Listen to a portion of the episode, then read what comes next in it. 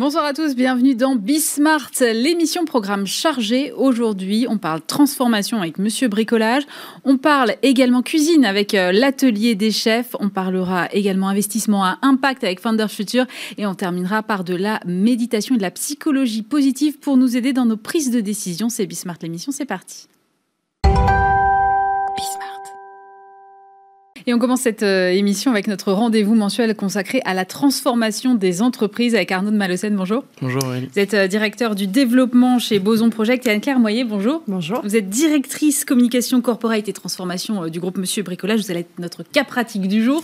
D'abord Arnaud, comme d'habitude, j'aimerais bien que vous me posiez un petit peu le décor. On parle aujourd'hui en fait de l'équilibre des pouvoirs dans un modèle qui est très particulier, qui est celui de Monsieur Bricolage et de bien d'autres enseignes, qui est celui des magasins franchisés. Euh, en quoi est-ce que cet équilibre des pouvoirs à l'intérieur d'un tel modèle est important selon vous? À l'intérieur d'un tel modèle et peut-être dans d'autres modèles, on va le voir, mais euh, je trouve qu'il est intéressant à analyser euh, dans des dynamiques de transformation permanente dans lesquelles sont les organisations aujourd'hui. Il n'y en a pas une seule qui passe pas une année sans se, sans se transformer, euh, avec toujours un peu la même injonction à quand est-ce que mes collaborateurs vont se responsabiliser, vivre la culture de la confiance, bref, des choses qui sont toujours faciles à partager. Des mais, injonctions comme ça qu'on aime bien. Exactement, mais toujours plus difficiles à faire vivre. beaucoup d'entreprises s'y prennent en changeant l'organisation d'abord, les mais on reste dans le même moule, dans le même cadre. Et ce que je trouve intéressant avec l'exemple de Monsieur Bricolage, c'est qu'on a un équilibre des pouvoirs, on a un partage du pouvoir et donc des responsabilités. Pourquoi? Parce qu'on a euh, finalement des patrons de magasins qui sont propriétaires de leurs magasins, qui financent euh, une centrale. Euh, Anne-Claire en parlera, mais du coup, finalement, on a une centrale qui est au service des magasins et un pouvoir qui est plutôt sur le terrain. Mais derrière, les magasins ne peuvent rien faire sans la centrale aussi. on va le voir. Et du coup, en fait, on a un espèce d'équilibre où c'est une dynamique de coopération et de partenariat permanent, parce que sinon, le modèle n'est pas efficient. Et c'est ça que je trouve assez intéressant, parce qu'on peut avoir une centrale qui va avoir une dimension un peu prospective, tracer un cap, une stratégie de transformation, derrière des patrons de magasins qui parfois sont un peu compliqués à convaincre, ça c'est Anne-Claire qui racontera, euh, mais, euh, mais du coup finalement on a plein de petites cellules qui se transforment de manière un peu autonome sur le terrain avec des patrons de magasins, euh, et qui du coup une fois qu'ils ont conscientisé l'importance de la transformation, ont une capacité d'exécution qui est phénoménale. La temporalité de transformation de Monsieur Bricolage, elle est de quelques années à peine, et ils ont des résultats qui sont sidérants. Donc en fait, on a quelque chose qui peut prendre du temps en amont euh, parce qu'il faut convaincre, parce qu'il faut embarquer les gens. Mais du coup, on a un système qui repose sur la relation humaine, sur la confiance. Mais une fois que les choses euh, sont conscientisées, ça déroule avec une puissance qui est entrepreneuriale. Et c'est ça que je trouve intéressant. Et c'est pas grave si c'est pas homogène, si tout le monde n'avance pas forcément au même rythme? Non, c'est pas c'est pas grave. Alors après, il faut pas qu'il y ait des euh, temporalités qui soient trop différentes, mais euh, ce qu'on constate, que ce soit chez Monsieur Bricolage ou ailleurs, les transformations les plus réussies, c'est à partir du moment où on a laissé une autonomie au terrain et pas une autonomie de façade avec une vraie responsabilité terrain, où euh, finalement on a chacun qui va construire et décliner sa propre vision à l'échelle de son magasin, etc. Et donc il y en a des magasins qui ont une culture, une histoire différente, qui vont prendre un peu plus de temps. L'idée, c'est qu'il y ait quand même quelque chose d'assez homogène, mais qu'en tout cas la responsabilité soit bien laissée euh, au magasin pour qu'il y ait toujours cette espèce d'équilibre des pouvoirs qui fait qu'on a un, truc qui est complètement euh, vertueux et surtout une vraie transformation et pas une injonction du top. Et derrière en fait des magasins ou des managers qui vont bloquer parce qu'ils ne sont pas embarqués, parce qu'ils comprennent pas où ils vont et parce qu'ils n'ont pas vraiment la responsabilité du truc parce qu'on est dans des organisations qui peuvent être centralisées avec du management par la norme et par le process. Là, ce qui est très intéressant, c'est que les patrons de magasins challengent le fonctionnement de la centrale en permanence. La centrale arrive avec des process qui sont inutiles. Vous avez des entrepreneurs patrons du magasin qui disent c'est hors de question. Et donc en fait, on a un équilibre. Ça va être facile forcément à gérer. Non, mais c'est intéressant parce que du coup, on n'a pas l'espèce de phénomène bureaucratique mm. qu'on voit dans des organisations centralisées. On reste dans une dynamique de l'utile, entrepreneuriale, qui a ses écueils, on le verra, mais qui, je trouve, dans des dynamiques de transformation et post-crise euh, a beaucoup, beaucoup d'atouts. Alors, Anne-Claire Moyer, avant qu'on aille dans le détail de ce que vient de nous décrire Arnaud, moi j'aime bien savoir d'où on part. Qu'est-ce qui a motivé au début C'est quoi le point de départ de la transformation? Le point de départ euh, de la transformation chez, chez Monsieur Bricolage, euh, c'est une restructuration profonde de l'entreprise qui, était qui était en difficulté et, et qu'il fallait rendre plus agile. Et, et, surtout, il nous fallait aller vite à ce moment-là. Euh, donc il fallait euh, rendre nos collaborateurs euh, évidemment plus, plus, plus agiles, plus autonomes et plus responsables face à la, face à la situation de, l'entreprise. donc on a, on a commencé par, par mobiliser évidemment le corps managérial, mais pas que. on, leur a demandé à tous un, effort massif pour pouvoir redresser cette entreprise tous, tous ensemble.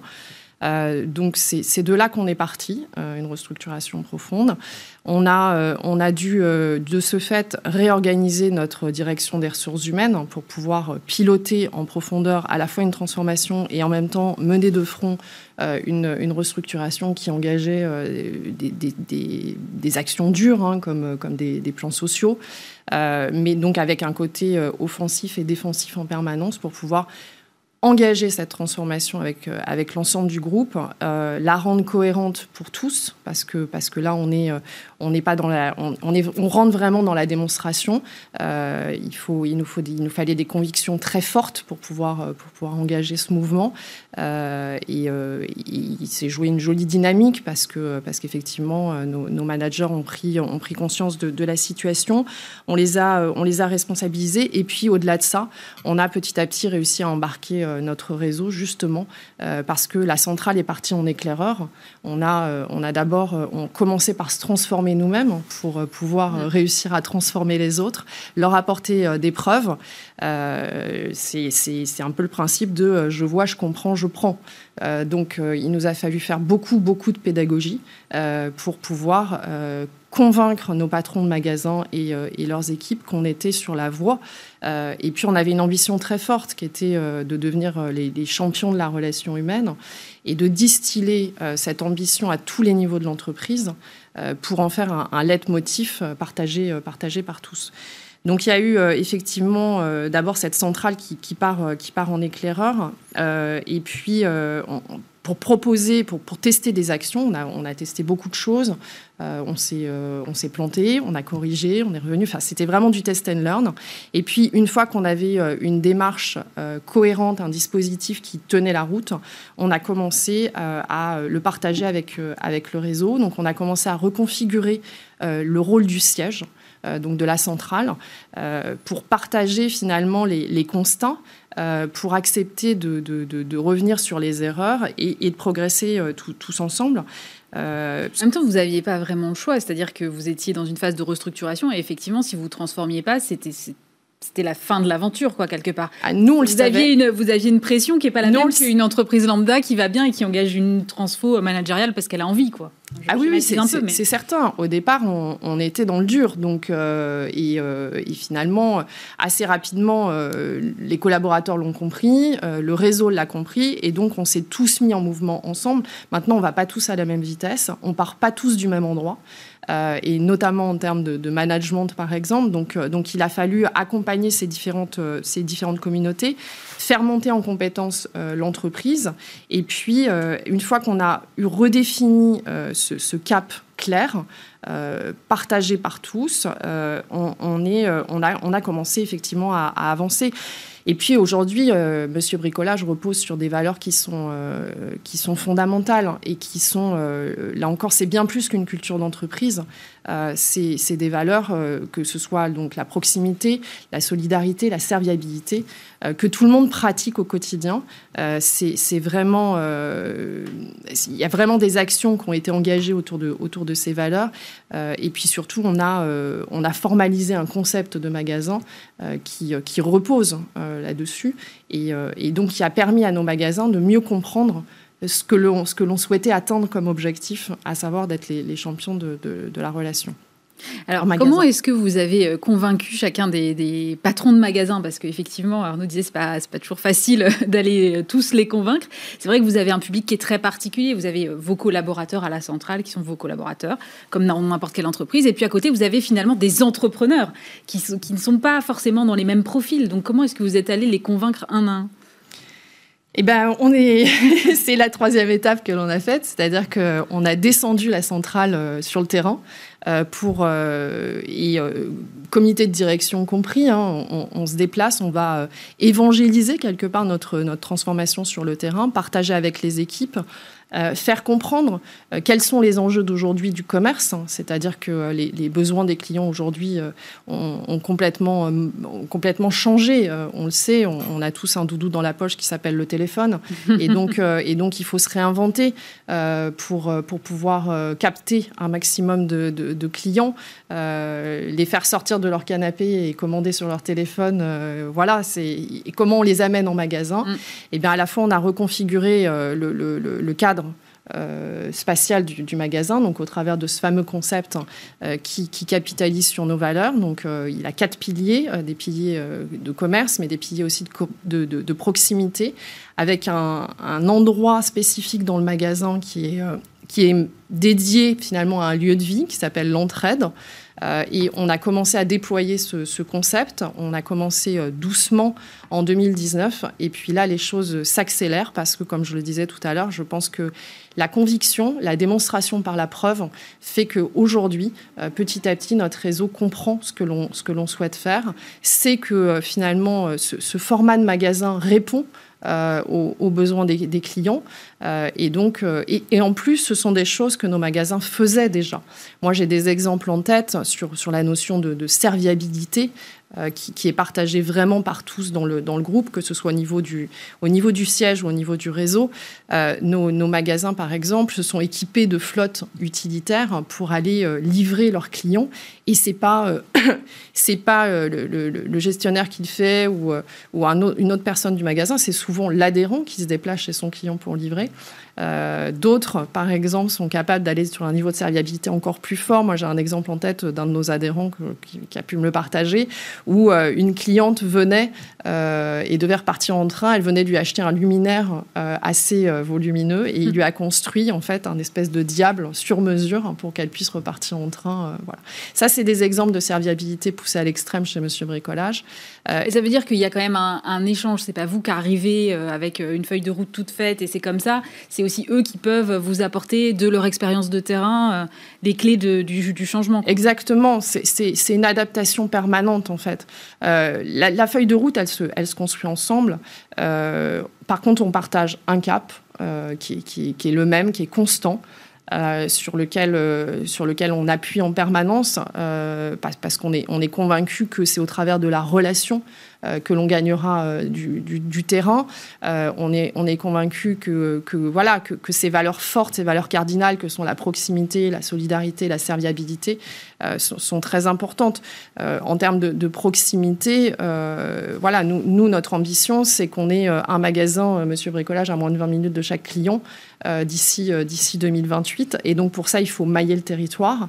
Mais c'est pas que ça, c'est vraiment la proximité avec les clients tel que notre réseau peut le faire. Donc c'est un apport mutuel de, compétences. Euh, finalement, c'est un partage.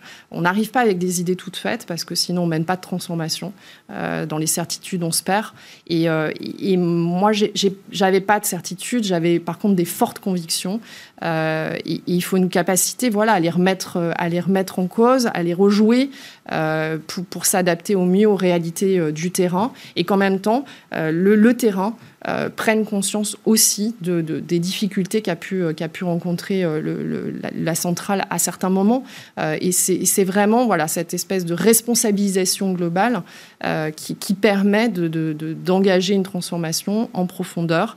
Je, le redis, hein, nous, on a vraiment fait la politique des petits pas, on, on avance voilà, step by step. Euh, on corrige, on propose, on propose très souvent. C'est nous qui tenons le rythme finalement de l'ambition. Mhm. Euh, et, euh, on, voilà, on propose différentes actions à notre réseau. On les accompagne, on fait beaucoup de pédagogie. On, descend sur le terrain et on remonte à chaque fois emballé parce que parce qu'il y a plein de nouvelles idées aussi qui, viennent d'eux, hein, évidemment. Combien de magasins ont adopté aujourd'hui votre nouveau concept sur la totalité C'est quelle proportion? Alors aujourd'hui, on a fait une, bascule là depuis depuis 2020. On, est sur un plan de déploiement qui est, très important. On est parti de, de 3-4 magasins mmh. parce que c'est toujours voilà, c'est pareil. Hein, c'est je vois, je vois, je comprends et je prends. Donc donc on est parti de rien et 3-4 magasins puis on est monté en pression avec une, vingtaine, une quarantaine. Et aujourd'hui, euh, en, 2022, euh, enfin d'ici la fin de l'année, on sera une soixantaine. Et en 2022, il est prévu qu'on en ait euh, entre 100 et 120.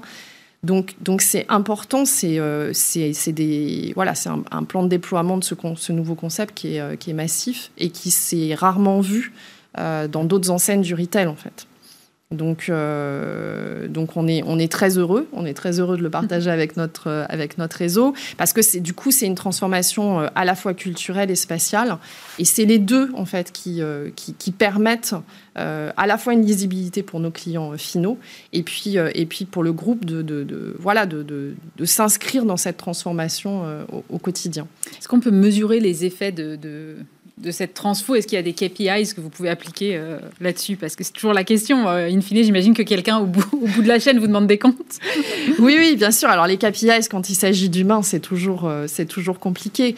mais en tout cas, il y, a, eu des accélérateurs qui nous ont permis d'appuyer sur, sur, certains, sur certains leviers. Le, niveau d'engagement, évidemment, que l'on mesure, le niveau de satisfaction de, de notre réseau, on les consulte, on les consulte souvent. Et puis, euh, finalement, le, le, le, le plus référent, c'est la demande, en fait. C'est qu'aujourd'hui, euh, on est obligé de, de, restructurer euh, le service qui est en charge du déploiement parce que les demandes affluent.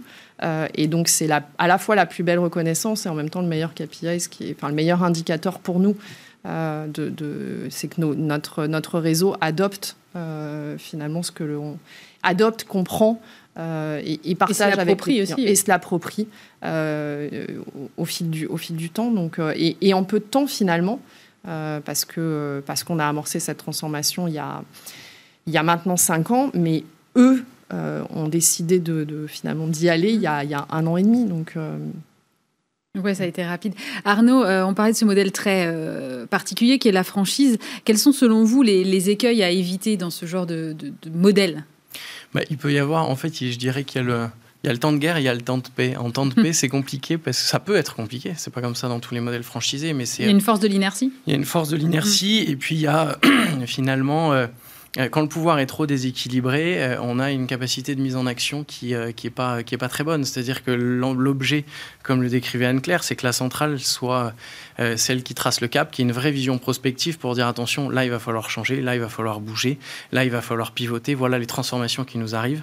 et du coup, il va falloir, il va falloir bouger directement et puis, et puis, ou alors prendre le temps, en tout cas bouger suffisamment tôt. Donc il faut qu'on ait une relation de confiance et de coopération assez importante pour que ce que la centrale porte, des magasins, quand la confiance est bien construite, puisse aussi dérouler sans être au pied du mur. L'écueil, euh, du coup, c'est qu'en temps de paix, parfois, euh, les magasins peuvent être un peu concentrés sur leur business et du coup, parfois, on peut avoir aussi besoin du mur pour se rendre compte qu'il faut bouger. Après, du coup, cet écueil, c'est aussi une force, c'est-à-dire qu'en temps de guerre, c'est une machine qui est phénoménale, je trouve. Euh, il y a énormément d'exemples pendant toute la crise, que ce soit dans le retail ou dans les modèles franchisés, mais même dans les modèles, on va dire, intégrés, centralisés où en fait les sièges ont complètement lâché la bride, euh, enlevé la bureaucratie, filé les clés du camion aux équipes sur le terrain, euh, à leur magasin, etc., même quand c'est intégré, euh, pour retrouver un peu l'agilité que décrit Anne-Claire. Donc euh, derrière, il y a une, force d'exécution. Quand en un an et demi, on a autant de magasins qui sont en capacité de... C'est une transformation culturelle et spatiale, c'est phénoménal comme transformation. On n'est pas juste sur une modification de quelques process. en fait, en un an et demi, c'est juste gigantesque. Et je pense qu'il y a beaucoup d'entreprises qui sont jalouses de ça. Donc c'est ça que je trouve intéressant. L'enjeu, finalement, c'est d'avoir une très bonne articulation entre le rôle de la centrale et les magasins dans la durée et de structurer cette confiance. Ça se fait pas juste comme ça. Euh, c'est un travail de relation humaine. C'est ça que moi j'aime bien, c'est qu'on touche qu'à l'humain depuis le début. Dans tout ce qu'Anne-Claire a partagé, euh, on s'adapte en permanence, on bouge, il n'y a rien de figé, tout dépend des gens. Donc en fait, euh, oui, vous avez évangélisé pendant deux ans, j'imagine que vous allez devoir évangéliser pendant cinq ans, pendant dix ans. Mais du coup, on a un vrai équilibre avec une tête qui n'est pas déconnectée du terrain et un terrain qui est obligé de prendre ses responsabilités aussi, parce qu'il y a un moment où en fait ça dépend de lui aussi dans l'exécution. Donc cet équilibre-là, je trouve, est assez, euh, assez génial dans le modèle de la franchise, à partir du moment où il y a cette réelle confiance qui est, qui est pas feinte, quoi, et qui fait que le modèle est hyper efficient. Anne-Claire, vous avez euh, l'impression, le sentiment que euh, finalement le fait d'avoir engagé cette transformation, ça vous a aidé à traverser cette crise-là dans une période où finalement en plus vos magasins ont été peut-être sursollicités? Oui, oui, bien sûr. Euh, et, euh, il y a eu un élan euh, de, solidarité à ce moment-là de la part de nos magasins, ce qui nous a permis aussi de traverser, il faut le souligner, il y a eu effectivement l'engagement de la centrale qu'il a fallu bousculer pour, démarrer cette, cette transformation. Mais l'ensemble de nos magasins se sont mobilisés fortement, puisqu'on avait, on était un modèle hybride. On avait une partie de nos magasins qui était détenus par des entrepreneurs et puis une autre partie qui était en propre, donc des magasins intégrés. Et, et l'ensemble de notre réseau, face à la difficulté qu'on rencontrait, qui était quand même majeure, se sont mobilisés pour. Il y avait 65 magasins euh, intégrés, euh, se sont mobilisés pour racheter ces magasins.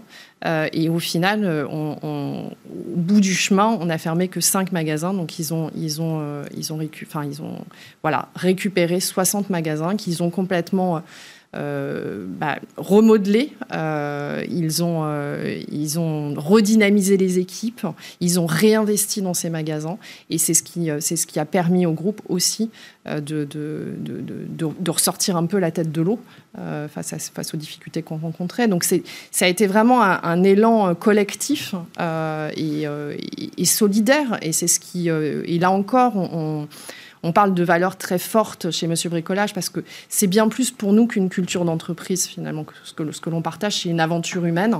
Euh, euh, et, ils nous ont prouvé que euh, voilà, ils s'engageaient avec nous mm. et on leur prouve au quotidien qu'on est engagé avec eux. et qu'on les amène à s'adapter en permanence aux, évolutions du marché, du contexte, de, voilà. Et on essaye de, marcher tous en ligne. Alors évidemment, il y a, forcément des décalages. On n'a pas tous, euh, on n'est pas confrontés tous aux mêmes réalités. Donc, euh, donc il y a la réalité euh, du terrain, du mmh. quotidien, particulièrement en, plus dans la crise sanitaire qu'on vient de, rencontrer. Et, voilà, il faut une adaptabilité qui soit grande pour pouvoir, pouvoir mener ce genre de, de transformation. Et il faut beaucoup d'énergie pour pouvoir tenir dans la durée. Merci beaucoup Anne-Claire Moyer. Je rappelle que vous êtes directrice communication corporate et transformation groupe Monsieur Bricolage et Arnaud de Malocène, directeur du développement de Boson Project. Évidemment, on se retrouve le mois prochain Arnaud. Et je reçois maintenant euh, Sarah Korn. Bonjour. Bonjour. Vous êtes euh, Partner Impact chez Founders Future. Alors, vous avez euh, commencé votre carrière au sein de Positive Planet. Vous avez cofondé So Good. Vous avez été associé de la plateforme de crowdfunding Ulule. Qu'est-ce qui motive autant d'engagement? Est-ce que l'engagement, c'est le leitmotiv de votre carrière finalement? Oui, je crois que ça a toujours été euh, ce qui, ce qui m'animait. En fait, j'ai fait euh, classiquement une école de commerce. Et puis, en fin de parcours euh, de mon école de commerce, j'avais très, très envie, j'étais très attirée par le secteur associatif j'ai pas forcément une famille qui vient euh, de cet univers et, euh, et je crois que l'intérêt général, ça m'a toujours animé, euh, donner du sens à, à, ce que je faisais. Et donc j'ai décidé de faire un, un stage de fin d'études dans cette euh, ONG qui s'appelait donc avant Planète Finance. Alors aujourd'hui, vous êtes partner impact chez Founder Future, qui est un venture studio fondé par Marc Ménazé. Alors pourquoi ça s'appelle venture studio et pas fonds d'investissement? Est-ce qu'aujourd'hui, fonds d'investissement, c'est devenu un gros mot? C'est une bonne question. En fait, on, on, aime bien euh, dire qu'on est un fonds d'entrepreneurs. Euh, je crois que donc ça a été créé par Marc, qui est un entrepreneur, un mm. entrepreneur de la tech. Et, et, en fait, je crois, euh, sans, sans, parler pour lui, qu'il a vraiment fondé ce, ce, ce fonds d'entrepreneurs pour investir différemment dans des entreprises et euh, plutôt dans une logique de business angel. Et ce qui le motive et ce qui nous motive aujourd'hui, c'est d'accompagner toutes ces entreprises et de surtout dans cette euh, première étape et cette première euh, phase de, de développement de ces entreprises, de surtout pas financiariser la relation. Donc, fonds d'investissement, aujourd'hui, on dit qu'on est un fonds. On est un fonds d'amorçage, donc on investit vraiment ces premiers tickets, ce qui permet mmh. de mettre un pied à l'étrier des, euh, des entrepreneurs. Et puis peut-être pour compléter, on, est, on, aime bien dire qu'on est un venture studio parce que on a deux métiers, ce fonds d'investissement et un, un, métier de start-up studio, où euh, là l'idée c'est de créer from scratch une entreprise, euh, puisqu'on voit tellement de sujets de passé, on voit tellement de, de besoins sur le marché que souvent c'est ce que c'est ce qui a été fait avec Épicerie que vous connaissez certainement. Oui. donc ça a été monté par Marc et donc sous forme de, de start-up studio il y a deux ans maintenant. Donc c'est-à-dire qu'à ce moment-là, c'est vous qui donnez les idées et vous allez chercher les profils qui vont entreprendre pour vous cette idée-là? Ça peut prendre plusieurs formes. Euh, soit c'est une idée qu'on a et une conviction très profonde de l'équipe sur un sur un marché. Euh, et à ce moment-là, c'est ce qu'on a fait euh, dans le cadre des piqûres sur les compléments alimentaires. Mm. Euh, Marc avait une, une, profonde conviction que c'était un marché qu'il fallait, euh, qui avait pas du tout été réinventé. Il voulait faire quelque chose sur le sujet. Et en cherchant et en travaillant et en analysant le marché, euh, on est allé chercher deux entrepreneurs qui travaillaient déjà sur ce sujet-là et on a monté Épicure. Alors vous êtes euh, avant tout un fonds d'investissement et un fonds d'investissement à impact. Et aujourd'hui, j'ai l'impression, hein, pas qu'il n'y a plus que ça sur le marché parce que ce serait un peu poussé quand même, mais qu'en tout cas, il y en a de plus en plus et qu'on a un peu du mal à faire le tri, c'est-à-dire que chacun y va de son petit fonds à impact et que on a du mal à s'y repérer. Qu'est-ce qui vous différencie vous finalement des autres? Exact, bah, c'est une bonne question. Hein. Il, y a, il, y a, en effet pas mal de, d'impact washing euh, mm. en ce moment. Alors moi, je me félicite qu'il y ait de plus en plus euh, de, de, fonds d'impact qui émergent. Euh, c'était quand même très très à la marge il y a quelques années, donc c'est très bien si de plus en plus de fonds d'investissement investissent dans des, entreprises qui, qui, ont un impact fort sur la société. néanmoins, je crois que ce qui nous différencie nous, euh, par rapport à la première génération des fonds d'impact, qui regardait vraiment une entreprise à l'aune de son impact euh, presque uniquement, en tout cas euh, à la première lecture. Nous, on aime bien regarder et d'aligner le business et l'impact. et de regarder vraiment au, même niveau bah, la capacité, le potentiel business d'un projet et son impact sur la société. Donc, euh, nous, on, a choisi euh, cinq grandes transitions qu'on va financer. Donc, on n'est mm. pas un fonds généraliste. Euh, aujourd'hui, les fonds d'impact les plus connus investissent déjà un peu plus tardivement. Nous, on investit plutôt vraiment, au, début, vraiment au tout début mm. de l'aventure. Et on n'est pas un fonds généraliste. Donc, on a identifié des sujets où on pense qu'on peut créer beaucoup de valeur où on a euh, euh, une vraie vision du marché, du potentiel, euh, de, de, de, la problématique adressée. Et donc, la transition alimentaire, c'est le tout premier sujet que qu'on adresse. avec le premier fonds qu'on a lancé, qui est donc Founder Future Fund One, on a investi dans beaucoup de, de food tech. bon, pour en citer quelques-unes, Yuka qu'on présente plus, La Fourche sur l'accessibilité au bio. Et donc là, on va s'intéresser plutôt au mode de production alternative et un peu moins euh, de mode de distribution, parce qu'on a beaucoup plus financé euh, euh, avant. Donc ça, c'est la transition alimentaire. L'économie circulaire, on est assez convaincu que dans ce monde où les ressources s'épuisent, eh ben, il faut réinventer des modèles de réemploi, de mmh. recyclage sur tout un tas de secteurs. Donc c'est plus, plus qu'un secteur, c'est un vrai modèle, c'est vraiment une approche très transverse. Euh, et donc on regarde beaucoup d'industries très polluantes, euh, de l'industrie textile à l'industrie du bâtiment, euh, etc. Euh, on a fait un investissement euh, dans une société qui s'appelle Scale, qui récupère des écailles de poisson et qui en fait un matériau. Euh, utilisés dans l'aménagement d'intérieur. Donc ça, c'est vraiment la logique de recyclage, de réemploi. Euh, le packaging responsable, euh, pourquoi? Parce qu'on a aussi beaucoup été financeur de marques qui, qui, en fait utilisent beaucoup beaucoup d'emballages aujourd'hui plastique. Donc comment est-ce qu'on sort du tout plastique, comment est-ce qu'on trouve de nouveaux usages ou euh, de, nouveaux biomatériaux? Donc ça, c'est un vrai euh, sujet qu'on regarde. Et puis le sujet de la mobilité durable, euh, puisque en ayant été un, un, investisseur de la tech, on a évidemment beaucoup investi en l'e-commerce. L'e-commerce euh, va continuer d'exister et, continuera à se développer. Donc, comment est-ce qu'on peut imaginer des solutions pour réduire l'impact écologique et social de l'e-commerce? Donc, on regarde beaucoup de sujets du dernier kilomètre. Euh, on a investi dans une société qui s'appelle PicMe, par exemple, qui euh, que vous connaissez, qui, je crois, qui est venue d'ailleurs il n'y a pas, longtemps, il y a pas très longtemps. oui et euh, qui donc euh, donc vous connaissez la solution qui euh, permet donc de, de ben, sur le problème du renvoi de 50 à 60% des colis de le récupérer chez son voisin mm-hmm. moyennant un complément de revenus. donc la mobilité est un de nos sujets et puis la dernière verticale c'est la santé et le bien-être qui est aussi un, un, gros gros enjeu de, de société. Aujourd'hui, j'imagine que les dossiers doivent affluer parce que moi, à ma petite échelle de rédactrice en chef de Bismarck, le nombre de mm. startups qui sont aujourd'hui euh, RSE by design et qui adressent tous les sujets dont vous venez me parler, je pense que sur Bismarck, l'émission Smart Impact est la plus sollicitée parce que, effectivement, tout le monde aujourd'hui a envie de parler de ces, de parler de ces sujets-là. Mm. Comment est-ce que vous faites le tri?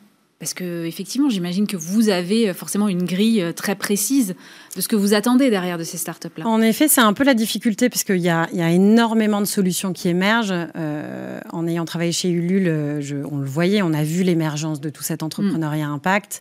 Pour rappeler un chiffre, hein, c'est un peu plus de 1500 projets qui se lancent chaque mois sur une plateforme comme Ulule. Donc vous imaginez bien ça, c'est le reflet de cette consommation qui se veut beaucoup plus responsable, notamment. Et donc, nous, en tant qu'investisseurs, euh, le, le, job, c'est de regarder euh, quels sont les usages et, quel est le potentiel de toutes ces solutions.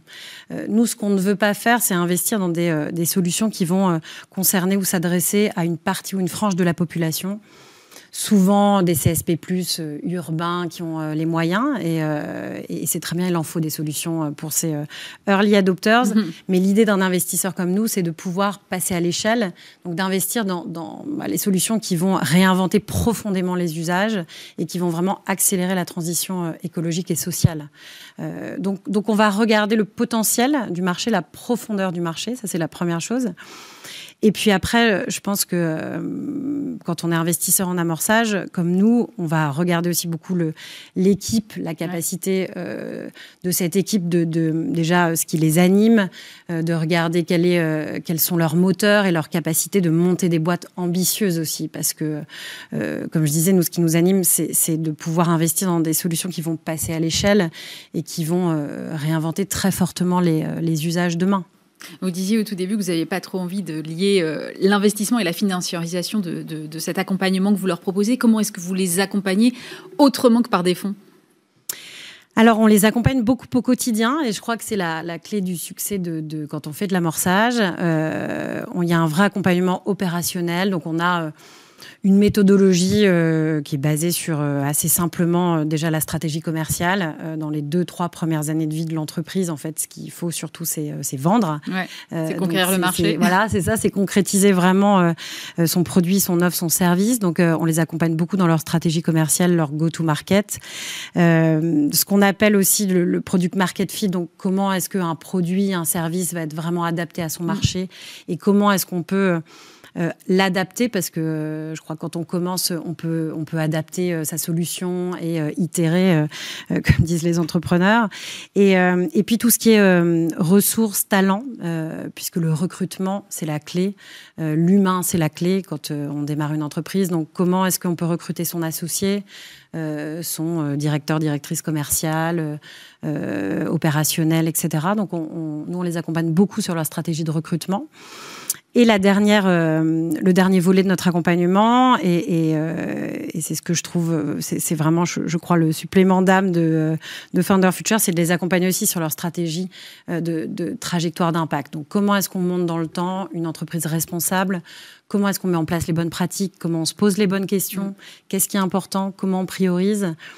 Parce que la difficulté, c'est euh, quand, on monte une boîte qui est euh, nativement impact, on a euh, souvent l'intention de bien faire, de changer le monde, de vouloir réinventer les choses. Et il ne faut pas aller trop vite parce que monter un business, c'est déjà compliqué. Il y a la réalité du terrain. Il y a la réalité du terrain et du marché. Et donc, c'est comment est-ce qu'on ajuste et, concrètement et comment on séquence les choses dans, le temps? On, parle beaucoup aujourd'hui de, tech for good. Aujourd'hui, une startup qui n'est pas for good, elle, elle est mornée ou pas? Je crois pas. je, crois que je crois qu'en tout cas celles qui le, c'est une question de curseur. Je pense que celles qui euh, celles qui ne sont pas for good ne sont pas forcément bad, euh, mm. for bad. Euh, nous on essaie de pas opposer les choses. je crois qu'il y a des solutions qui contribuent davantage au bien commun en fait et dont on a besoin. Et, j'espère que demain l'impact sera la norme sur tout un tas de secteurs. Néanmoins, il y a, y, a, beaucoup d'usages et, et, beaucoup de besoins qu'ont les consommateurs qui sont pas forcément du bien commun. Et, euh, et après, c'est l'intention qu'on y met. Donc, je crois qu'il ne faut pas forcément être for good pour faire du good. On peut aussi monter une boîte qui soit responsable et, faire déjà les choses bien. Euh, et je crois que l'entrepreneuriat, pour ça, c'est un formidable levier euh, de recrutement, de création d'enthousiasme, de changement des, des choses, des usages. Donc, je pense que c'est complémentaire. Merci beaucoup Sarah Korn. Je rappelle que vous êtes partenaire impact chez Founder Future. Merci d'avoir été avec nous. Merci.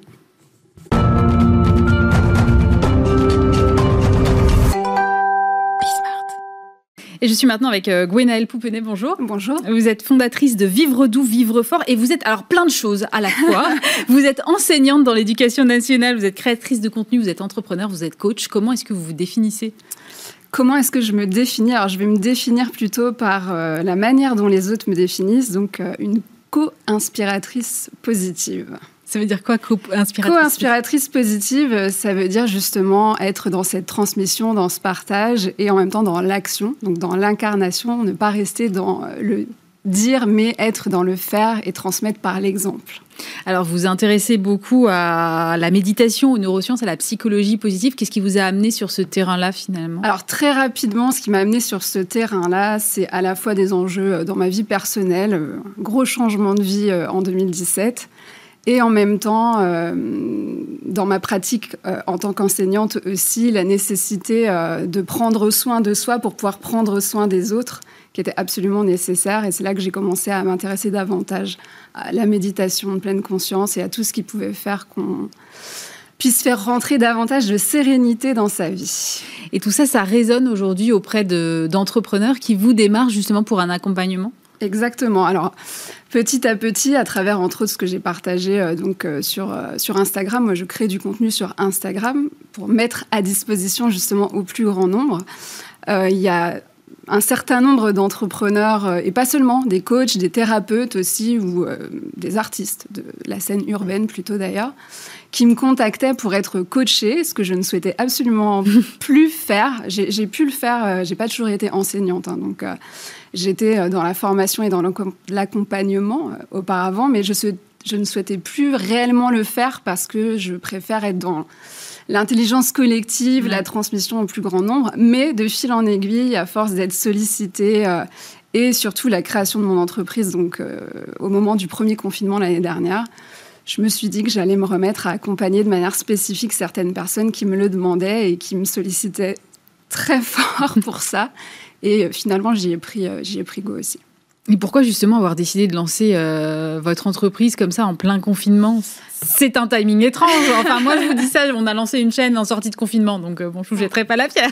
voilà, bah, disons que c'était, euh, je dirais que c'est, fait, c'était, c'était dans la fluidité, la continuité de ce qui se passait via Instagram j'ai juste en fait donné une raison sociale à ce que je faisais déjà euh, et parfois de manière un peu officieuse. Donc je voulais aussi euh, faire quelque chose de carré euh, mm. et de légal en termes d'accompagnement. Et bah, comme pendant le premier confinement, je travaillais du coup en distanciel, ça me laissait un peu plus de temps aussi du coup pour me pencher sur bon qu'est-ce que je peux en faire de toute cette demande et ces sollicitations. Et j'ai juste eu à transformer ce que je proposais ce que je partageais déjà en une offre spécifique euh, de mentoring euh, confidentiel, donc pour euh, bah, les gens qui s'inscrivaient sur une liste d'attente en fait qui devenait toujours plus longue. Parce qu'en fait, je remettais ça à plus tard. Je me disais, je ferai ça plus tard, euh, quand je me sentirais en, prête. prête. Voilà, mais au final, on n'est jamais, on n'est jamais prêt. Enfin, on est toujours prêt du coup, et on n'est jamais prêt. Mais je dirais que c'est le concours de circonstances qui a fait que j'en ai profité pour choisir de dégager du temps et commencer à accompagner quelques personnes, puis euh, de plus en plus, tout en jonglant avec euh, les autres impératifs et emploi du temps. Sur quoi est-ce que vous êtes interrogé aujourd'hui? C'est quoi les besoins euh, de ces euh, chefs d'entreprise, start-upers ou artistes qui vous sollicitent aujourd'hui Alors, le gros besoin, c'est avant tout donner du sens. Ça, c'est la constante commune. Euh, les gens ont besoin de donner du sens à ce qu'ils font et les gens ont besoin d'aligner. D'aligner la sphère professionnelle et la sphère privée, personnelle. Et justement, en fait, on travaille autour de, cette dimension qui consiste à comprendre qu'il n'y a pas d'opposition et que c'est avant tout la sphère, moi j'appelle ça la sphère de l'intime, la sphère du personnel qu'il faut vraiment interroger et aligner pour que tout le reste soit, euh, pour le coup, euh, potentialisé, démultiplié et euh, dans davantage de sérénité. Il y, a eu un, renforcement de ces demandes avec la crise où finalement la frontière entre le perso et le privé, avec le télétravail notamment, s'est complètement effacée. Exactement. Il y, a vraiment, euh, ça c'est quelque chose qui revient beaucoup dans, euh, quand les gens m'expliquent euh, ce en quoi ils souhaitent que je les accompagne. Il y a vraiment eu une prise de conscience hein, pour beaucoup de gens, je crois, au moment de ce premier confinement l'année dernière. Et les gens se sont rendus compte qu'on ne pouvait pas scinder en vie pro, vie perso et que tout était intimement liés et euh, qui avait un gros travail à faire euh, de ce côté-là. Et c'est vrai que il y a eu beaucoup de décisions à prendre pour ces, euh, pour ces personnes-là pendant cette période qui, qui, est quand même plus compliquée qu'une autre. Euh, comment est-ce que vous, avec euh, la méditation, la psychologie positive, vous pouvez aider à ces prises de décision? Alors justement, comme je suis, euh, donc, je suis instructrice de méditation de pleine conscience, je me suis donc aussi formée depuis de longues années en psychologie, puis en psychologie donc positive. J'ai aussi profité de ce premier confinement pour faire des formations à distance pour compléter mon cursus, parce que c'est absolument nécessaire de rester dans cette logique de perpétuelle apprenante. Mmh. Et à travers, entre autres, mes connaissances en, neurosciences, plutôt cognitives pour le coup, mais aussi affectives, euh, et en programmation neurolinguistique, etc. Et j'aide les gens en fait à identifier ce qu'on appelle essentiellement les biais cognitifs, mhm. qui sont les biais qui vont justement en fait nous amener à prendre de mauvaises décisions sans qu'on s'en rende compte. A fortiori quand on est dans le jus, dans le bain, là, permanent, euh, comme l'est un entrepreneur ou un start-upper, parce que j'accompagne beaucoup de start-upers justement qui euh, ressentent ce besoin très fort quand même de sortir la tête de l'eau au milieu de tout ça. La méditation, c'est quelque chose qui est euh, parfois compliqué à mettre en œuvre et surtout, on, le, démarre, enfin moi c'est mon cas, euh, on le démarre très bien et puis après, au bout de deux jours, ça y est, on a lâché parce qu'en fait, c'est le côté, il faut que je m'astreigne à, mhm. prendre du temps pour le faire.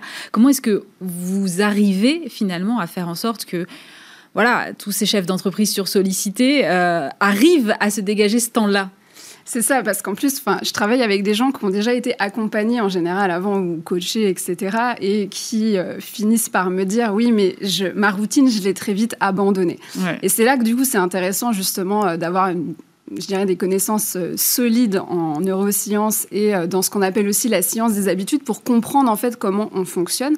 La méditation déjà aussi, ça nécessite qu'on la démystifie c'est pas compliqué en fait la méditation. C'est pas non plus un truc à rajouter sur une to-do list parce que sinon ça ça marche pas. Ça marche pas comme ça justement.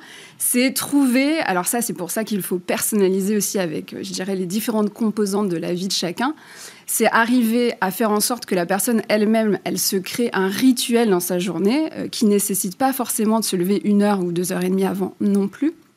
Euh, et méditer c'est pas arrêter de penser faut aussi, je pense, peut-être le poser une bonne fois pour toutes. C'est pas euh, je, pense à rien. Non, voilà, c'est pas penser à rien. Il n'y a aucune compétence spécifique à avoir. Il n'y a pas besoin de se mettre dans une posture particulière ou etc.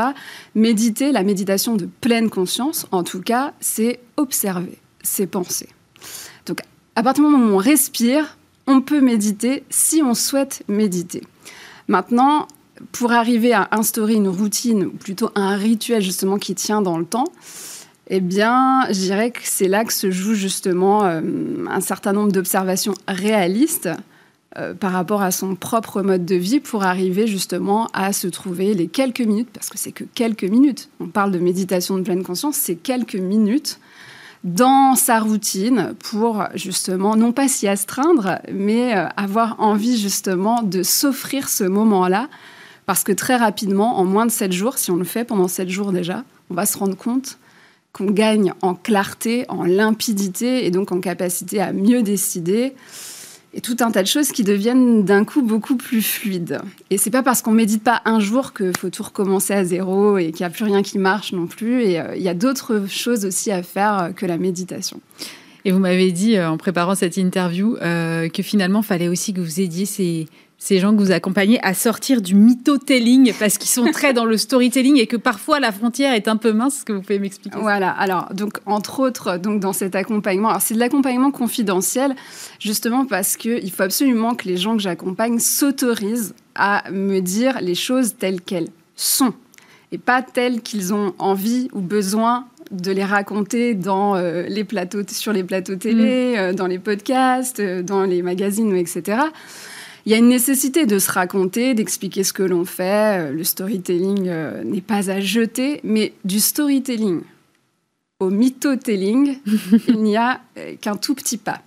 Et c'est ce tout petit pas en même temps qui fait qu'on va s'éloigner très fort, très fort de quoi? Bah, De sa vision dans son business, en fait, au final, parce que du coup, on va consacrer beaucoup de temps et beaucoup d'énergie à se raconter d'une certaine manière pour l'étiquette mm. entrepreneuriale ou start-upper. Euh, au détriment en fait de ce que l'on fait réellement. Euh, en psychologie, euh, on dit que nous sommes des par-lettres. Donc, nous, les êtres humains, une de nos spécificités, entre autres, c'est justement que on se définit à travers les mots. Donc, les mots que l'on se raconte à soi dans sa tête, et puis les mots qu'on partage avec les autres, et avec tous les, toutes les nuances qu'il peut y avoir là-dedans. Et donc, du coup, le fait de travailler de manière vraiment, on signe une clause hein, de confidentialité. Et l'idée, c'est vraiment que la personne puisse dire en fait toutes les difficultés qu'elle rencontre, ses propres limites, ses interrogations, ses doutes, ses craintes réelles. C'est pas un monde en plus dans lequel on exprime facilement ses mm. doutes, ses craintes, ses angoisses, ses interrogations. Mais pourtant, il faut le faire parce que c'est ce travail sur les mots, pour le coup, qui va permettre de recentrer vers euh, les vraies valeurs, la vraie authenticité et pas l'authenticité racontée. Et euh, justement, arriver un petit peu à recentrer sur quelque chose qui va permettre d'aligner, euh, ça s'appelle aligner les 3 B, c'est aligner brand, business, behavior. Donc voilà, on est non pas ce que l'on dit qu'on fait, ou encore moins ce que l'on dit que l'on va faire, on est ce que l'on fait au quotidien. Donc c'est sur ça en fait qu'on travaille de manière un petit peu inconfortable parfois, mais toujours bienveillante pour le coup, mais c'est nécessaire. Merci beaucoup Gwenaëlle Pouvenet. Je rappelle que vous êtes la fondatrice de Vivre doux, Vivre fort. Merci d'avoir été avec nous. Merci à vous. Et on termine cette émission avec Nicolas Bergerot. Bonjour. Bonjour. Vous êtes cofondateur de l'Atelier des chefs. Vous avez fondé ça avec votre frère et avec un chef euh, culinaire en 2004. Vous avez bâti votre succès sur euh, les cours de cuisine. Vous avez accueilli plus d'un million de personnes, je crois, en 17 ans. Mmh. Euh, et là, vous allez vous diversifier. Donc, mmh. on, va, on va en parler. Mais d'abord, vous êtes quand même positionné sur des métiers qui ont été très mis à l'épreuve mmh. pendant cette crise. Comment est-ce que vous avez traversé cette année, vous? Ah, Déjà, tic-tac, tic-tac, on ouvre le 9 juin. Donc, on réouvre le 9 juin. Ouais. Euh, toutes les équipes sont dans les starting blocks. Ils, n'en en peuvent plus. Ils ont qu'une envie, c'est de bosser. L'année, elle a juste été horrible. Voilà, elle était horrible parce qu'on a fermé le 15 mars, qu'on a rouvert le 15 juin, qu'on a refermé le 30 octobre et que depuis, on n'a pas bossé. Donc sur la partie des ateliers, les ateliers, nous, c'est c'est non seulement de la restauration, mais on accueille, on partage énormément avec les gens, on les fait rentrer dans la cuisine, tout le monde cuisine, tout le monde déguste, et là, tout d'un coup, plus rien, quoi. Et donc, on pouvait même pas faire de vente à emporter. Enfin, on pouvait pas s'occuper là-dessus. Donc, euh, honnêtement, super dur. Et moi, je salue toutes nos équipes parce qu'elles ont été exceptionnelles. Et l'autre jour, on a rouvert pour deux jours pour faire une formation dans un de nos ateliers. Et euh, toute l'équipe qui est venue faire cette formation euh, nous a dit on a été accueillis comme si vous n'aviez jamais fermé. Et ben, c'était le plus beau compliment qu'on ait pu. Mais vous n'avez pas une partie sur le digital? Si, on a développé du digital. Heureusement, on avait des cours de cuisine en digital et depuis, enfin avant même le Covid, et ça s'est accéléré, on a développé le digital. Mais on a 42 personnes qui travaillent dans les ateliers. On n'a pas pu recycler tout le monde dans le digital. Donc on en a récupéré autant que possible. Et puis, euh, y euh, il y avait une trentaine de personnes au chômage partiel tout le temps. Impossible de faire autrement. Et la demande pendant cette période-là alors? Ben, La demande, la demande, il n'y en avait plus. La demande, il n'y en avait plus. Plus du tout, puisque quand on a fermé nos, refermé nos ateliers... Le, ça aurait pu se reporter sur le digital d'une façon ou d'une autre Oui, si. Alors, on a inventé, on a réinventé les cours de cuisine du team building en digital. Alors, le team building en digital, c'est... C'est génial pour pallier le manque de cours de mm. cuisine en présentiel. C'est pas la même chose. Bon, cela dit, j'étais moi, j'étais le premier à dire non, je veux pas faire ça. Et puis à force, on s'est creusé, on s'est rendu compte qu'il y avait quand même des techniques pour le faire. Et maintenant, on arrive à avoir, bah, là, euh, je crois que la semaine prochaine ou dans 15 jours, on a 1000 personnes qui cuisinent ensemble. On envoie des caméras chez 3 ou 4 qui font l'interaction un peu comme ce que fait Thierry Lignac à la télé. Mais c'est les mêmes gens de la même boîte. Et donc là, on a 1000 personnes qui vont cuisiner ensemble. ça va être assez marrant. Là, vous parlez de team building, mais votre cœur de métier, c'est quoi? C'est des formations qui sont certifiantes Non, alors, le cœur de métier, au départ, c'était les ateliers de cuisine. Et les formations certifiantes, elles sont apparues depuis 2-3 ans. C'est-à-dire qu'avant le Covid, heureusement, on avait commencé à lancer des formations certifiantes au CAP cuisine, CAP pâtissier, CAP boulanger. Donc des formations 100% digitales. 100% digital, ça ne veut pas dire qu'on fait tout en digital. Hein. On apprend en digital et puis il y a de la pratique beaucoup. On télécharge des photos sur la plateforme. c'est super sucre. Euh, et ça, c'est en train d'exploser totalement. Parce qu'on assiste en ce moment à un retour en grâce des métiers de la main. Alors nous, on, était des experts de la cuisine. On a commencé par la cuisine. Il mm. faut bien voir, une petite anecdote, mais en 2004, quand on s'est lancé, les gens qui venaient chez nous, ils parlaient de la cuisine comme une corvée ménagère. Hein. Maintenant, 17 ans après, la cuisine à la maison, c'est devenu un peu plus glamour. Il y a autant les, hommes que les femmes qui s'y mettent. Le confinement a beaucoup aidé. Le confinement a aidé. Et puis, c'est tout le métier, toute la profession, tout le secteur qui a été revalorisé euh, avec les émissions de télé qui portaient tout ça et tout. Donc, nous, on a lancé nos CAP cuisine, pâtisserie, boulangerie. Ça, ça cartonne. Et puis tout d'un coup, on s'est dit, OK, il y a d'autres métiers qui aujourd'hui souffrent un peu de désamour, euh, on a du mal à recruter, euh, plus personne ne veut aller les faire. Et donc on s'est dit, on va tenter ça. Et donc depuis le début de l'année, CAP coiffure, CAP esthétique, CAP petite enfance, CAP euh, auxiliaire de vie. et pour l'année prochaine et l'année d'après, une vingtaine de métiers en préparation. Et, c'est en, en, digital? En digital. Mais on peut apprendre ces métiers-là en digital parce que c'est des métiers du geste où il y a besoin de sentir, je sais pas, la texture des cheveux pour la coiffure. vous avez raison, vous avez raison, c'est une évidence. Mais apprendre la différence entre un poisson rond et un poisson plat. Ça, on peut le faire en digital. Comprendre comment un poisson rond est structuré, comment un poisson plat est structuré avant de commencer à lever les filets. Donc on apprend d'abord, on voit bien le geste, on comprend ce qui va se passer. Ensuite, on fait le geste. Et on demande à nos apprenants de faire le geste, de nous montrer des photos, de nous montrer des vidéos qu'ils téléchargent sur la plateforme et on les corrige. Même chose pour la coiffure. On demande à tous nos apprenants d'acheter trois têtes à coiffer. Quand, je sais pas, quand vous étiez enfant, vous aviez si, si. des têtes à coiffer. Bon, Bien sûr. Et eh ben, ça s'appelle des têtes malléables en, professionnel. Donc vous avez une tête qui commence avec les cheveux longs. Au début, la coupe, c'est coupé en bas et bien droit. Après, on fait un petit dégradé. Après, on fait un carré. Après, on fait une frange. Après, on fait les cheveux courts. Et puis après, on renvoie la tête à malléable pour qu'on lui remette des vrais cheveux. Bon, et eh ben, tous ces exercices-là, on explique d'abord, comme vous le disiez tout à l'heure, la différence entre un cheveu sec et un cheveu gras, des différentes implantations. On le montre. Et puis après, on demande à nos apprenants de faire les exercices sur les têtes malléables, de se filmer, de se photographier. Et on a pour chaque métier un expert différent qui va pouvoir juger le geste, juger le résultat. C'est bluffant. Et c'est pas trop compliqué pour l'apprenant de se dire alors euh, il faut que je fasse mon truc, que je renvoie, que, ça, ça, me soit renvoyé derrière une fois que c'est corrigé. Cette espèce d'aller-retour finalement. Ou aujourd'hui, la génération a tellement euh, appris l'usage du digital que c'est pas un problème. Il y a une nouvelle génération qui est beaucoup plus à l'aise et qui est capable de, de, se filmer tout en, tout en coupant.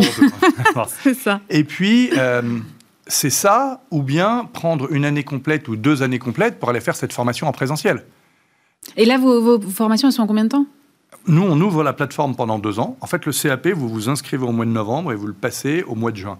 Donc, si vous vous êtes inscrit à temps, bah, vous avez pour six mois de formation et vous pouvez le passer au mois de juin. Mais si vous vous inscrivez au mois de décembre ou janvier, nous, on ouvre la plateforme pour deux ans. Et ah oui, vous n'êtes pas contraint dans une rentrée scolaire euh, lambda. Non, quoi. non hmm. les gens rentrent en formation quand ils veulent, ils peuvent faire ça en plus de leur job ou en parallèle de leur job ou à la place de leur job, mais ils le font à leur rythme et ils passent l'examen quand ils sont prêts et on a 99% de réussite à l'examen. Donc, votre question est totalement légitime. Hein. Je veux dire, quand, Jean-Sébastien, notre chef, nous a dit, les gars, on va lancer des formations professionnelles à la cuisine en digital, Surtout qu'en plus, nous, on avait construit notre réputation sur le, moment de partage, l'échange qui, qui, se passe dans les ateliers. Et eh bien, je vous assure que c'est assez marrant parce que notre plateforme, elle fait, euh, elle fait un peu euh, plateforme de communication aussi entre les apprenants. Mhm. Donc, une espèce de, de fil d'actu des apprenants. Donc, chacun y va de sa photo de cuisine, sa photo de, cheveux et tout. C'est incroyable. Il y, y, a un échange qui est inouï. Vous l'avez lancé, euh, là, cette diversification depuis le mois de janvier, c'est ça? Alors, la diversification sur d'autres métiers, oui. La, diversification CAP, c'était 2017. Mais sur les autres métiers Et sur les autres métiers, ça commence tout juste. Et là, on est en train de lister tous les métiers sur lesquels il y a à la fois le plus de demandes, enfin, de, de, de manque de main-d'œuvre, de demandes euh, sur Google, et aussi tous ces métiers où il y a un déficit de désirabilité. Il y a 30 ans, il y a un ministre qui a dit il faut que tout le monde ait son bac. Et donc, tous ces métiers de l'artisanat, plus personne voulait y aller. Et donc là, les parents, les directeurs d'école, non, non, non, on va pas faire un CAP. C'est en train un petit peu de changer quand même. Alors ça bouge justement. Il y a une fantastique loi qui a été votée mm. fin 2018 sur l'apprentissage, sur la formation pro. Ça change le regard. Et puis, on se rend compte que, ça y est, il y a quelques parents qui sont prêts à entendre que leurs enfants ont envie d'aller faire un métier de l'artisanat et qui vont pas leur dire non, non, passe ton bac d'abord. Il y a des proviseurs de lycée qui savent plus faire, plus faire le, ou le collège, qui savent plus faire la part des choses pour sélectionner les élèves. Donc petit à petit, je pense que ça va prendre du temps. Hein. Il faudra une génération complète, mais on sait que c'est ce qui fait le succès de la Suisse et de l'Allemagne. Hein. Donc euh, ces métiers-là, il n'y a pas de chômage, c'est pas délocalisable, c'est pas uberisable. Un charpentier, euh, vous n'allez pas le faire avec, avec Google. Hein. Vous allez faire de la charpente en digital Oui, bien sûr, bien sûr. On va faire de l'ébénisterie, de la charpente, on va tout faire. Mais la question de la désirabilité de ces métiers-là est aussi potentiellement liée parfois mmh. euh, à des questions de rémunération mmh. aussi. Mmh. Et pas que. Donc vous n'allez pas pouvoir changer que vous. Je veux dire, il faut qu'il y ait un effort peut-être au niveau national et euh, que certaines filières prennent mieux en compte certains métiers. Il y a un autre truc qui se passe aussi. On a fait un truc marrant, c'est qu'il y a 2-3 ans, euh, on a été, euh, il y avait une étudiante d'HEC qui a passé son CAP avec nous. Et donc on est allé sur le campus proposer au directeur d'HEC de créer, bah, coup de culot, hein, un double diplôme HEC CAP cuisine. Ouais. Il a dit oui, parce que le gars est visionnaire. Il s'appelle Éloïc Perrache, le salut s'il regarde. Et Éloïc, il a dit oui, et on a lancé ça. Et donc, cette année, on a 57 étudiants d'HEC qui sont en train de passer leur CAP cuisine. 57 57. Et en tout, on a ouvert ça à plein d'autres écoles. On a 300 étudiants cette année. Et là, cette année, on va en avoir 600 qui vont s'inscrire. Donc, c'est une tendance de fond qui fait que un, d'abord, il y a un rapprochement euh, des élites avec les métiers de la main. Ça, c'est vachement important. Et puis, deuxièmement, ces gens qui vont arriver dans le métier, c'est pas des, fils d'eux, artisans, etc., qui ont toujours été un tout petit peu élevés dans cette culture de. Mm, mm. de euh, allez, je ne vais pas parler de maltraitance, mais c'est vrai que dans ces métiers-là, on ne traite pas super bien le perso. Eux, c'est des gens qui arrivent par les grandes écoles et qui ont donc cette culture de, euh, des RH, de, de, des ventes, du marketing, de l'encadrement. Et donc, ils arrivent comme des entrepreneurs et ils vont accueillir les millénials beaucoup mieux. Et donc, je pense que c'est toute la filière qui va se revaloriser. Mais ça, ça marche pour des métiers qui sont un peu aujourd'hui redevenus glamour comme la cuisine. Pour l'auxiliaire de vie, déjà, vous allez avoir un travail de pédagogie qui va être nettement différent. L'auxiliaire de vie, alors c'est marrant, j'ai été visiter l'autre jour un nouveau concept, enfin un nouveau concept pas si nouveau que ça, qui s'appelle AGV, qui appartient à un grand groupe. Et chez AGV, euh, c'est des colloques de personnes âgées. Et donc j'ai été rencontrer deux femmes qui sont patronnes de leur maison dans laquelle il y a 16 personnes âgées j'ai vu une passion dans leurs yeux absolument incroyable. Et on s'est bien rendu compte que ce métier d'auxiliaire de vie, c'est un métier, vraiment, il n'est pas désirable, parce que dans l'imaginaire des gens, c'est quoi? C'est deux choses. C'est hygiène. Hygiène de la maison, hygiène mmh. des personnes. Pas très drôle. Et eh bien nous, on est en train de construire un truc où on va faire passer le titre pro auxiliaire de vie, ça c'est important, mais on va y rajouter une option cuisine, une option coiffure, une option esthétique. Et donc tout d'un coup, cette ah, personne. mais ça prend une autre dimension, là. Elle est valorisée mmh. dans son métier, dans son activité de tous les jours, en faisant toujours son métier d'auxiliaire de vie, mais en, ayant ses prestations complémentaires. Et on en a parlé avec, avec ces personnes, on en a parlé avec, euh, avec euh, des, des, personnes qui étaient en colocation. Et j'assure qu'il y a des petites étincelles dans les yeux en disant là, là, il y a un truc, parce que, parce que tout d'un coup, c'est toute la filière qui peut se revaloriser. Alors ça va être long, hein. ça va être long, c'est pas facile. Vous allez, euh, vos formations, elles seront éligibles au compte formation, par exemple, c'est quelque chose que vous avez. Sûr. Toutes nos formations sont certifiantes pour être éligibles au compte formation, pour vraiment donner toute l'attitude. On vend nos formations dans des grands groupes qui payent eux-mêmes pour la formation de leurs collaborateurs, et puis n'importe qui peut utiliser son compte formation pour venir se former à n'importe quel, à n'importe quel titre pro ou CAP chez nous. On a, parlé de l'attractivité de ces métiers-là auprès des jeunes, mais euh, est-ce que vous avez des reconversions, par exemple? Plein. En fait, c'est marrant parce que la reconversion. Euh, je pense qu'il y a quelques années, c'était à 50 ans, et puis maintenant, mm. c'est à 45 ans, et puis après, à 40 ans. Oui, ça ne me surprend pas. Non, mais vous voyez, euh, je pense que euh, ma génération, déjà, on a un peu plus changé de boulot que nos parents, mm. et la génération de mes enfants, ils vont changer de boulot et de vie plusieurs fois. Ouais, c'est sûr. Donc, reconversion, on voit déjà des jeunes qui ont une trentaine d'années, ils ont déjà fait 50 de finance, ils sont cramés, ou bien, euh, ou bien ils ont commencé dans une carrière qui leur faisait plaisir à ce moment-là, qui faisait plaisir à leurs parents, je sais pas quoi. Les aspirations changent aussi. Puis tout d'un coup, ils disent, mais qu'est-ce que je fous là, quoi? Et donc, ils sont prêts à changer, mais radicalement. Hein. On a une étudiante là qui est en master en physique et qui vient de s'inscrire au CAP coiffure. Je n'ai pas pu empêcher, j'étais la, la LinkedInisée. Je dis, vous n'êtes pas trompé, euh, master physique, coiffure. Elle me dit non, j'ai fait un master physique de physique parce que vraiment c'est mon, c'est la matière qui m'éclate. Mais j'ai une autre passion, c'est la coiffure. Donc je passe mon CAP. Je sais pas encore trop pourquoi, mais au moins je l'aurai. Ah, c'est bah, des aventures incroyables, ça. C'est génial. Incroyable. Mais du coup, vous allez changer de nom ou pas? Parce que l'atelier des chefs, c'est très culinaire quand même. Non? Oui, le chef de cuisine. Mais le chef de projet, le chef de travaux, le chef d'orchestre, le chef d'équipe. Le chef de coiffure, ça, ça se voit un peu moins quand même. Ouais, enfin, c'est un couvre-chef quand même qu'on a C'est vrai, c'est. Ah, vous marquez un point. Voilà. Et quelqu'un qui fait bien son boulot, quel que soit le boulot, qu'est-ce qu'on lui dit? T'es un chef. Donc on s'est posé la question, vous avez raison. Mm. Évidemment que tout d'un coup on s'est dit non, on peut pas garder cette. En plus, ça fait 17 ans qu'on était dans la bouffe. Donc on s'est dit on peut pas le garder. On a travaillé, on a travaillé, on a remis à plat sur le truc. Et en fait, on a vu que toute l'histoire de ce qu'on était en train de construire sur la formation pro des métiers de la main en digital reposait sur ce cours en 30 minutes, ce cours de cuisine en 30 minutes qu'on a inventé en 2004, avec une pédagogie nouvelle, une nouvelle façon de faire faire, etc. Et donc, en fait, de manière assez logique, on s'est rendu compte qu'il fallait qu'on garde cette marque. Alors, hasard ou coïncidence, il y a un an et demi, on avait enlevé la toque du logo, on avait changé le logo, on avait refité le logo, et on avait enlevé la toque. Et donc tout d'un coup, l'atelier des chefs ne choquait pas par rapport à, par rapport à la coiffure. Et puis pour s'en assurer, pour se rassurer, on a fait une étude de notoriété. 50% hmm. des Français nous connaissent. Donc on est super heureux, c'est chouette. C'est pas mal déjà. Les 50% ne nous connaissent pas, donc ils savent pas qu'on faisait de la cuisine avant, donc c'est pas grave. et on a quand même demandé à tout le monde si ça les choquait qu'on fasse de la cuisine, de l'esthétique et de la petite enfance, et ça les choquait pas. Donc euh, allez, en France. Merci beaucoup Nicolas Bergerot. Je rappelle donc que vous êtes que cofondateur de l'atelier des chefs. C'est la fin de Bismart, évidemment. Merci de nous avoir suivis. Dès lundi, vous retrouvez euh, Stéphane Soumier et nous on se retrouve vendredi prochain. Passez un très bon week-end sur Bismart.